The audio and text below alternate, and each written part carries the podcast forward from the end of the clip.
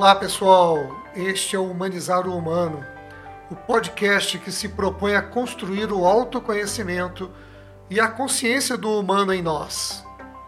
Eu sou o Fernando Alves. Vamos nos humanizar juntos?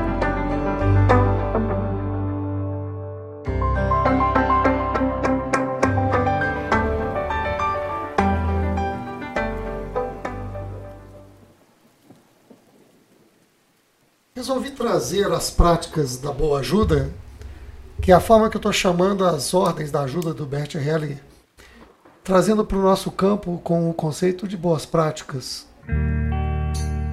Porque o humanizar o humano é um movimento cercado da, do campo da ajuda. Até porque humanizar o humano não é uma situação dada é uma situação que requer consciência, deliberação. Vamos humanizar o humano.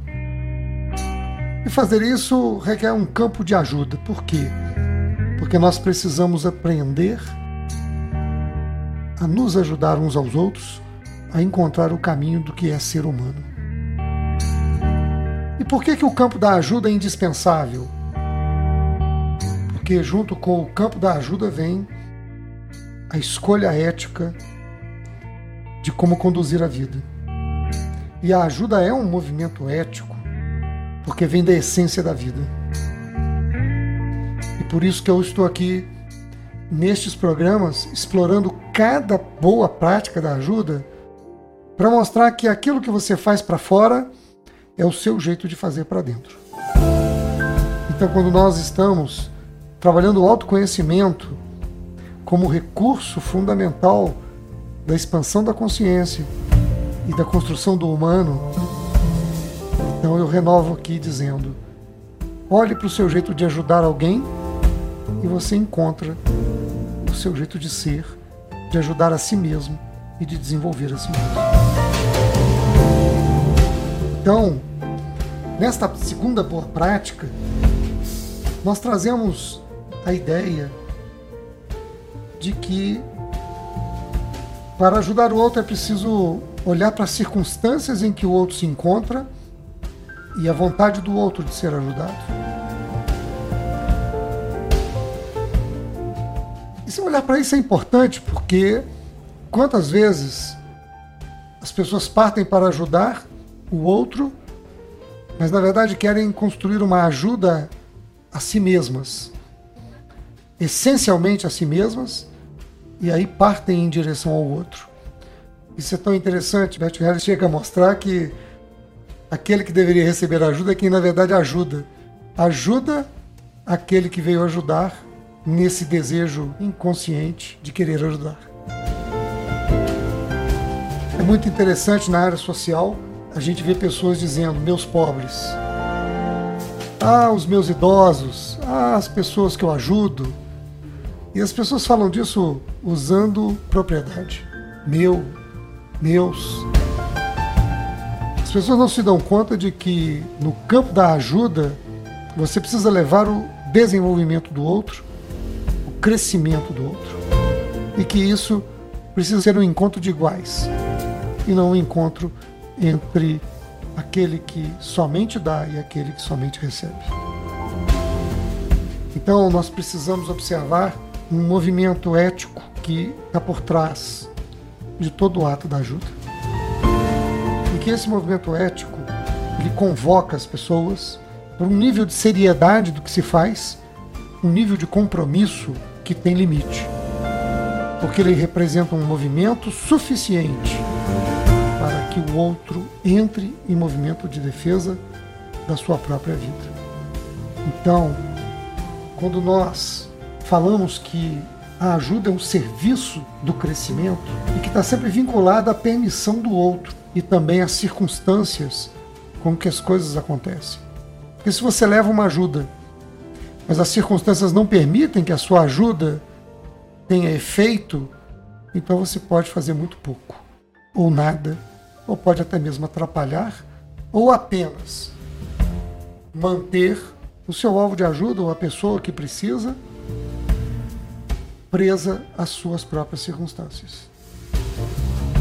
É por isso que, no exemplo anterior, a gente dizia: não basta oferecer o cobertor, é preciso levar o cobertor e o abrigo. E junto com o abrigo, como é que fica o dia seguinte?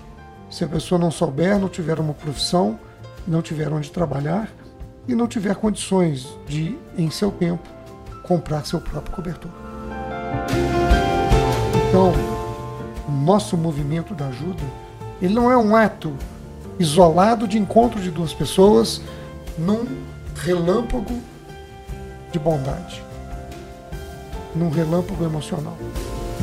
Mas sim, ele é um movimento que, diante das circunstâncias na qual eu atuo como aquele que oferece ajuda ou que pode ajudar, interage diante das circunstâncias com aquele sujeito que também recebe ajuda, não é o objeto de receber ajuda, mas é o sujeito de receber ajuda. E ele, ao receber ajuda, ele atua, ele entra em cena e ele começa a transformar as circunstâncias da realidade. É comum a gente ver hoje pessoas chegando às vezes na porta de uma lanchonete ou de um restaurante e dizer assim: Você pode pagar um almoço para mim ou pode comprar um lanche? Diferente de antes, você pode me dar um dinheiro? É, porque esse movimento de quem recebe ajuda é um movimento de quem estabelece uma outra relação mais sincera, mais honesta com aquele para quem ele pede ajuda e diz assim: Eu preciso apenas do almoço de agora. Há um movimento que se estabelece e é um movimento ético daquele que pede ajuda, como é sempre um movimento ético daquele que oferece e se dispõe a ajudar. Por que, que é um movimento ético? Porque é um movimento de escolha. A ajuda não é um movimento aleatório, inconsciente, inconsequente. A ajuda é necessariamente um movimento ético, porque é um ato de escolha. Eu escolho ajudar, eu escolho a intensidade e eu escolho o limite dessa ajuda. Por isso é um movimento consciente. Por isso é um movimento de transformação, é um movimento capaz de expressar uma grande aliança entre quem ajuda e quem é ajudado. Então nós olhamos mais uma vez para quem vive esse processo e perguntamos novamente: olhe como você ajuda o outro e veja como você vem ajudando você mesmo ao longo da sua vida. Você oferece para si mesmo esmolas que te mantêm no mesmo lugar? Ou você investe na sua transformação, na mudança? Você oferece esmola todas as vezes a si mesmo para te dar pequenas compensações que nutram a sua sobrevivência? Ou você oferece a você movimentos capazes de tirar o seu corpo, a sua energia de onde estão em direção a um outro lugar a ser conquistado? Então, quando você está diante de alguma dor, você oferece um lenço para as lágrimas ou você oferece uma janela aberta, um caminho para seguir em frente, romper com a tristeza, romper com a falta, ir à luta. Chamar para a luta é um grande ato de ajuda. Talvez assim a gente possa resumir a segunda ordem da ajuda. Você participa do chamado para a luta pela transformação social. Eu quero agradecer a você por participar deste podcast. Quero ouvir suas opiniões, críticas e aquilo que este programa possa ter representado para o seu dia. Quero muito encontrar você no trabalho gratificante de humanizar o humano. Esse caminho para sermos de fato divinos na arte de viver. Deixe o seu like, seu feedback, suas dúvidas, seus comentários para que possamos refletir juntos, construir juntos essa caminhada. Aguardo você nos nossos próximos programas, encontros e nossos workshops.